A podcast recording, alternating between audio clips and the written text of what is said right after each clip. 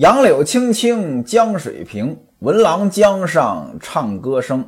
东边日出西边雨，道是无晴却有情。那位说了，你怎么用这么一首定场诗啊？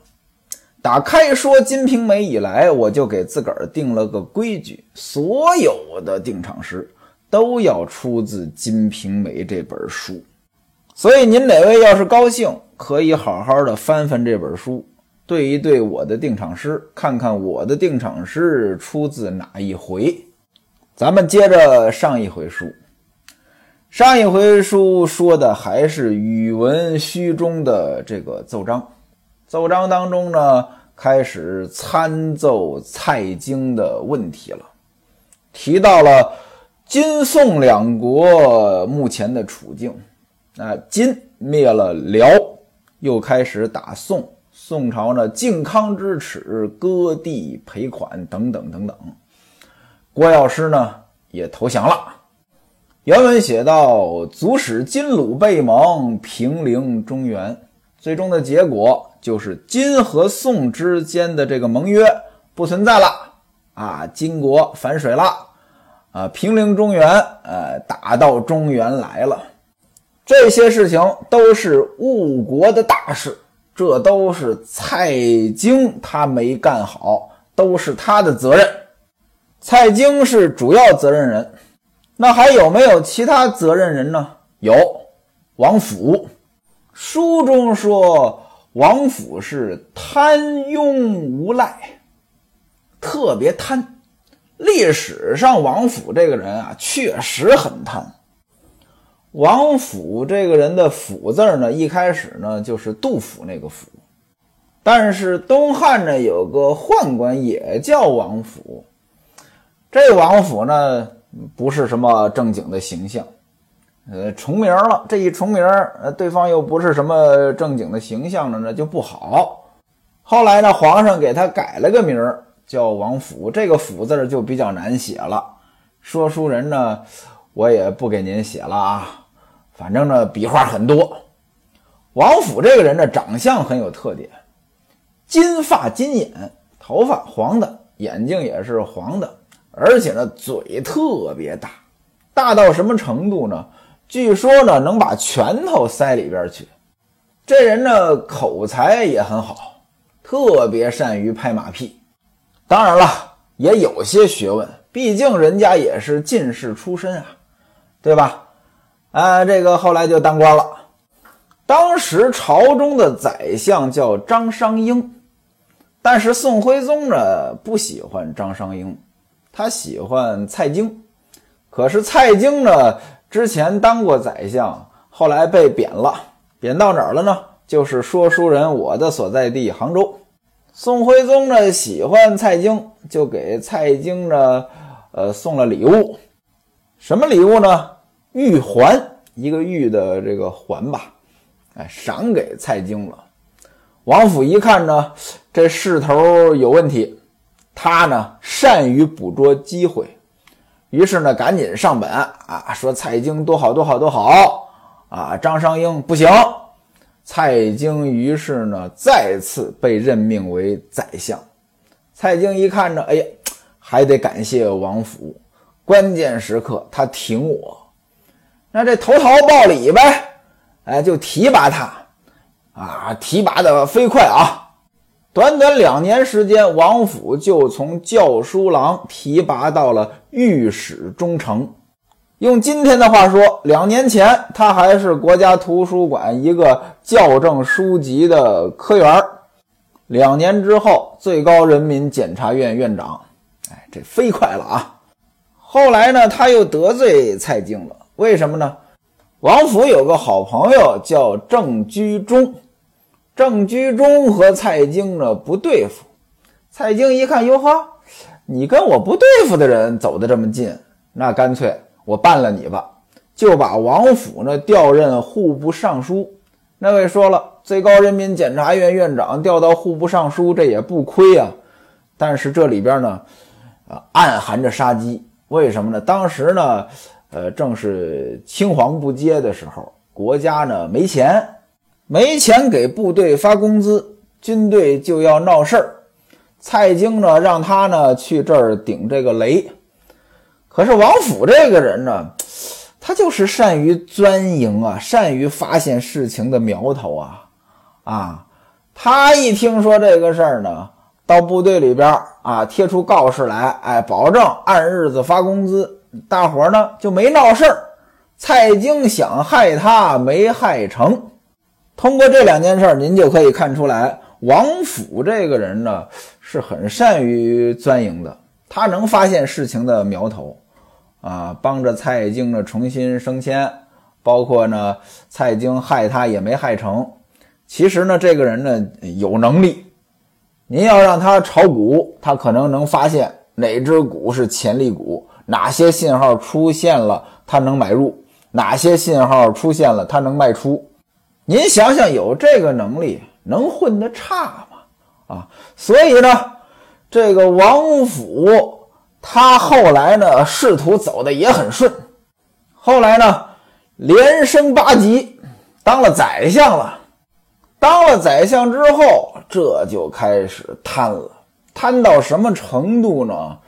据说他家里边啊，那些佣人，那些供他享用的那些女的，以及那些珍宝之类的，跟皇宫差不多。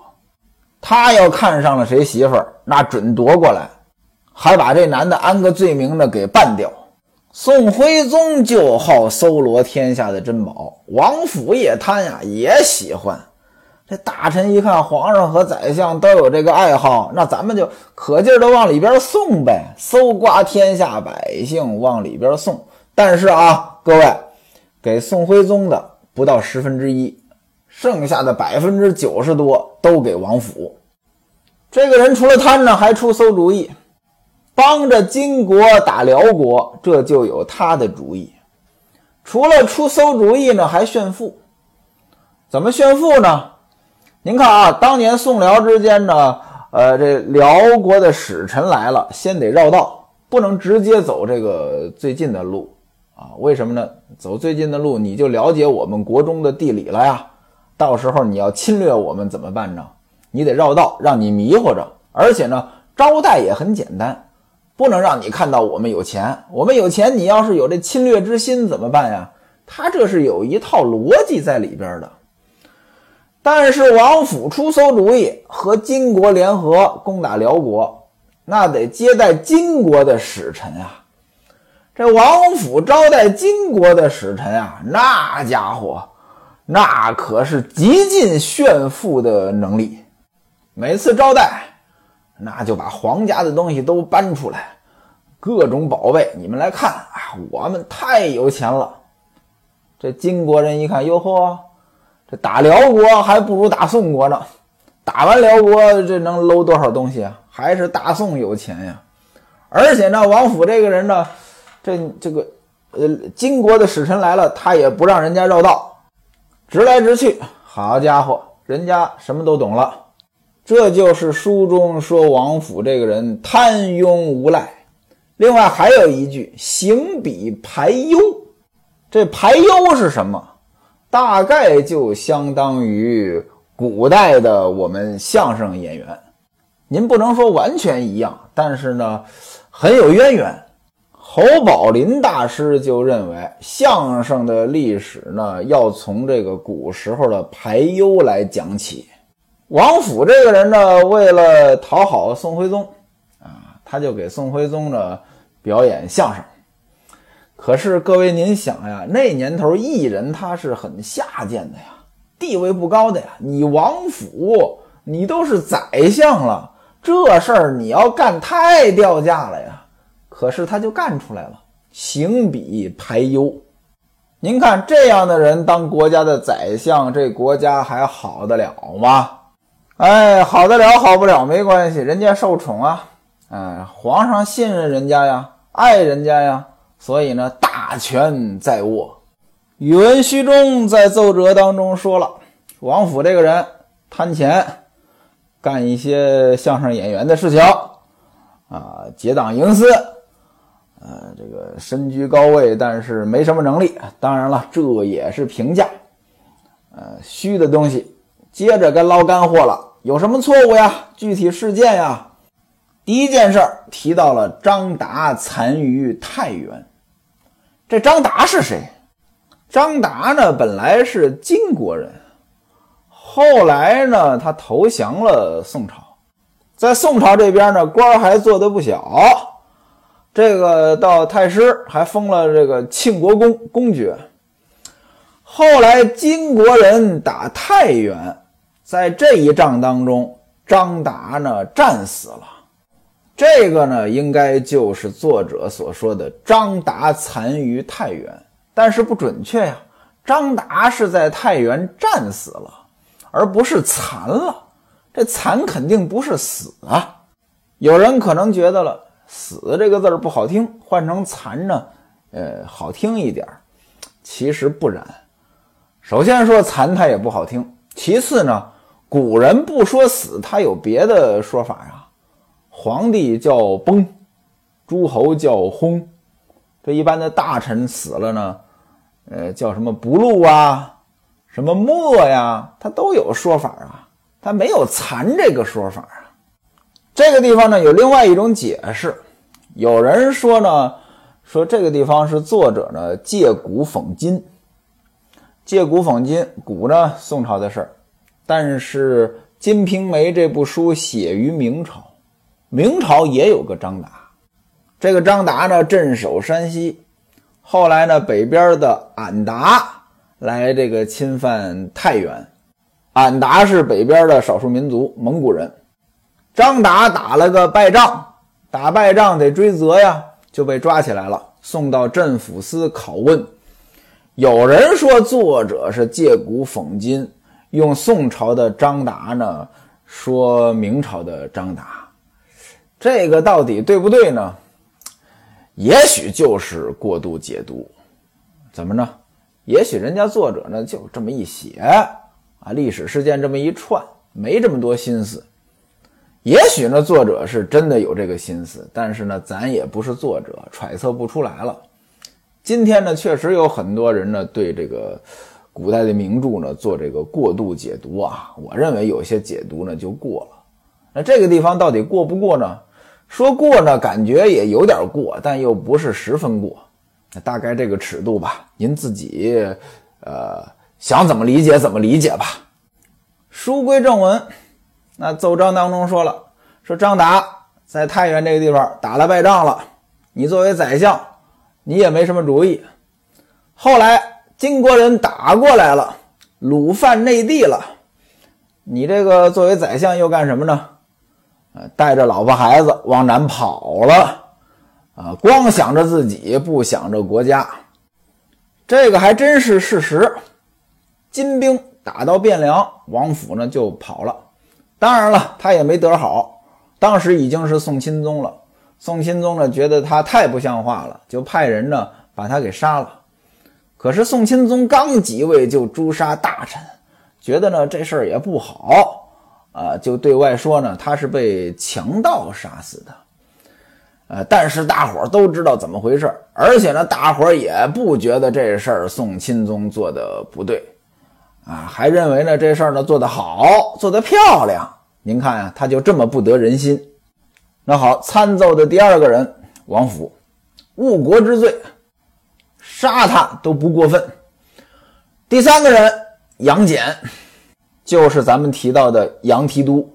从篇幅上来讲呢，对杨戬的这个参奏呢不多，就说杨戬呢，呃，是靠着祖上才当了官的啊，没什么能力，是个奸臣，而且呢大奸四忠，呃，这人呢还怯懦无比。没说杨戬的具体事儿，啊，后边就是总结了，说这三个人，啊，结党营私，内外蒙蔽，这是陛下您的负心之谷啊，您的心腹当中的这些毒啊，都是这三个人。这些年以来，国家这么多的灾疫，国家的元气大伤，啊，有这么重的税负。老百姓受这么多的苦，有这么多的盗匪，有这么多的外患啊这国家越来越不像话，连个规矩都没有，都是这三个人的问题。这三个人的问题多到什么程度呢？他们犯一条罪，我拔一根头发；他们有一条过，我拔一根头发。我头发都拔光了，都没有他们的问题多。这就是用头发计数。您看小孩啊，您让他算个数，他就数那个手指啊，十个手指，超过十个他就不会算了。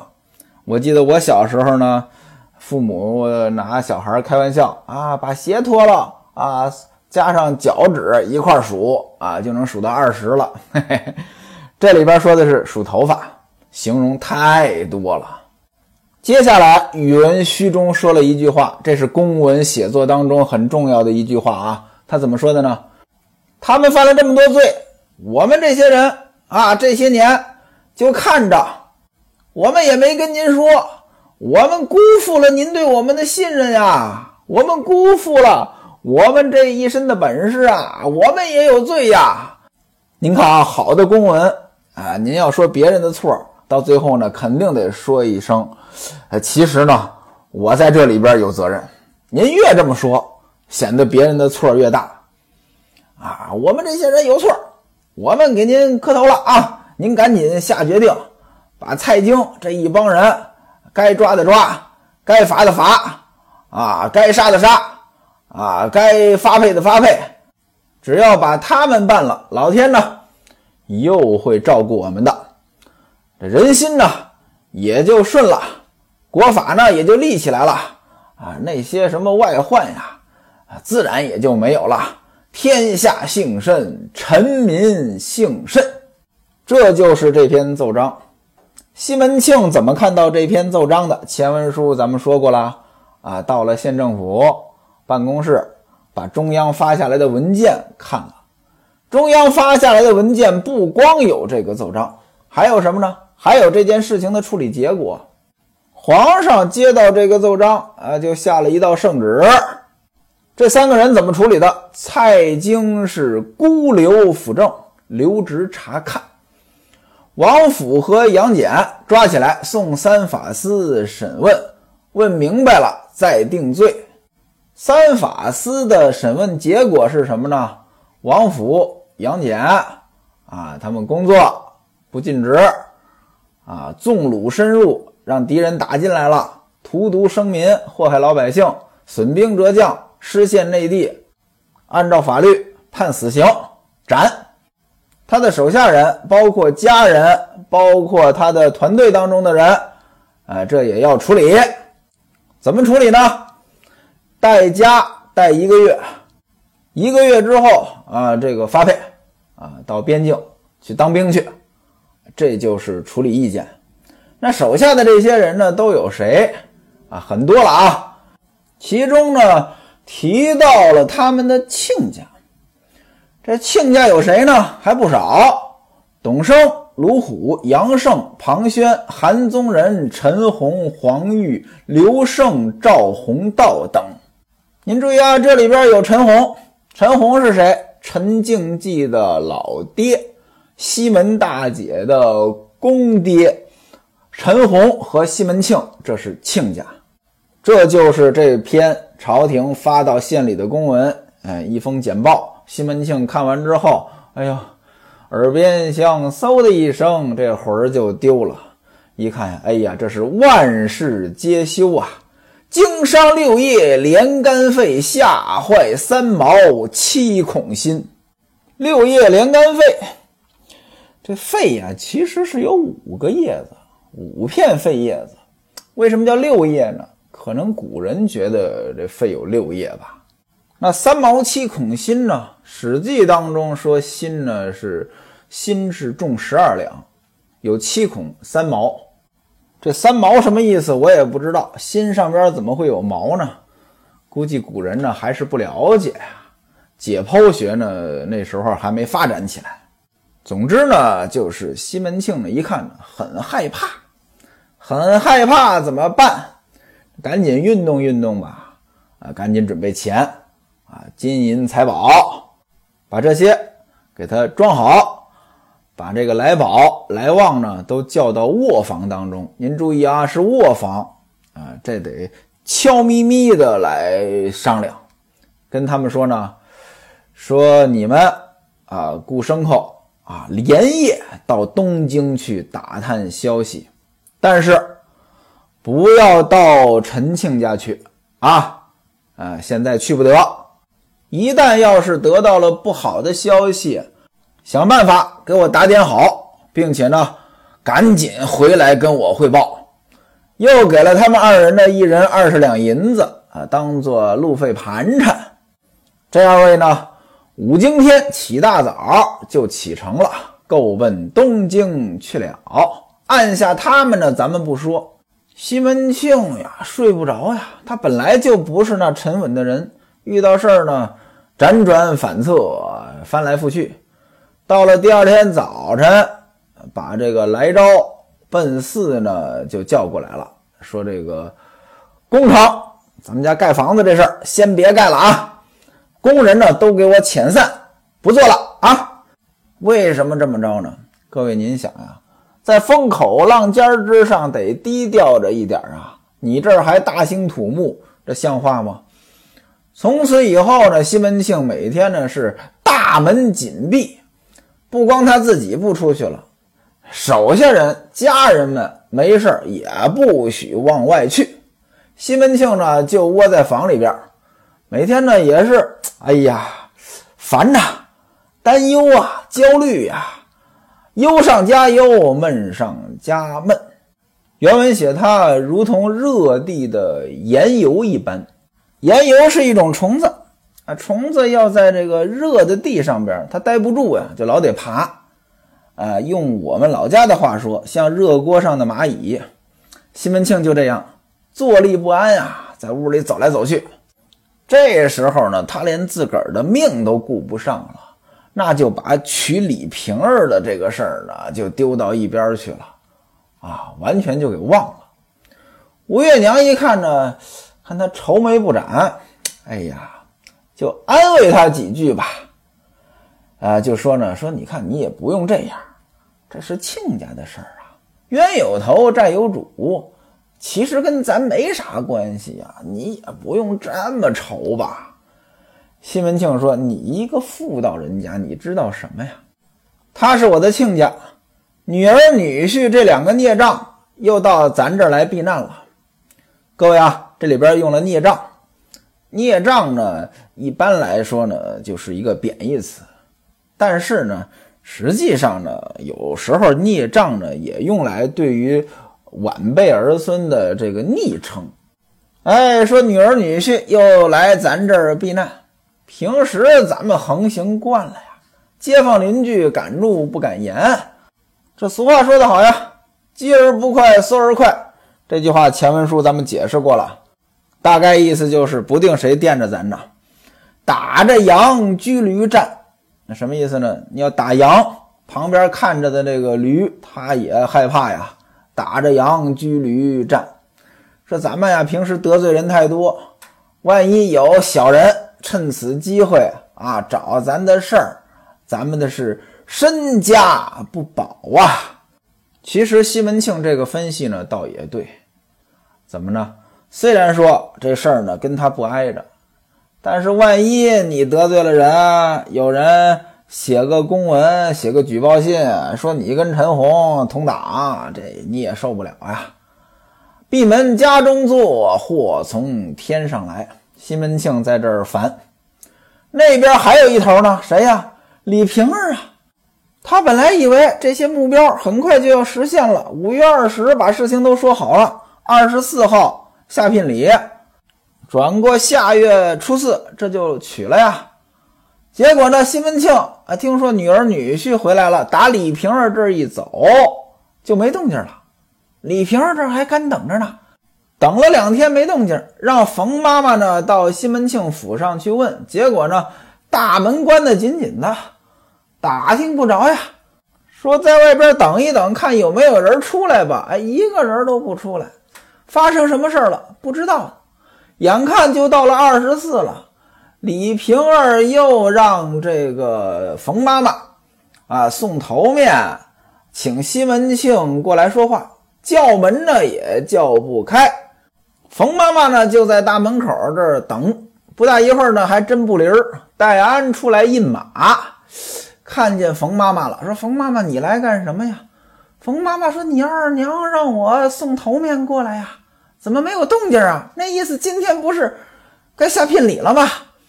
把你爹叫过去说话呀。”戴安说：“啊，哎呀，我爹这些天呀，可出事儿了，没时间呀。您老人家呀，还是把这些头面拿回去吧。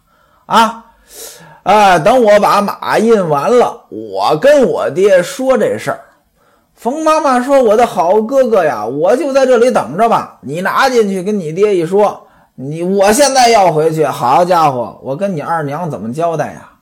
他不气的把我骂一通啊！”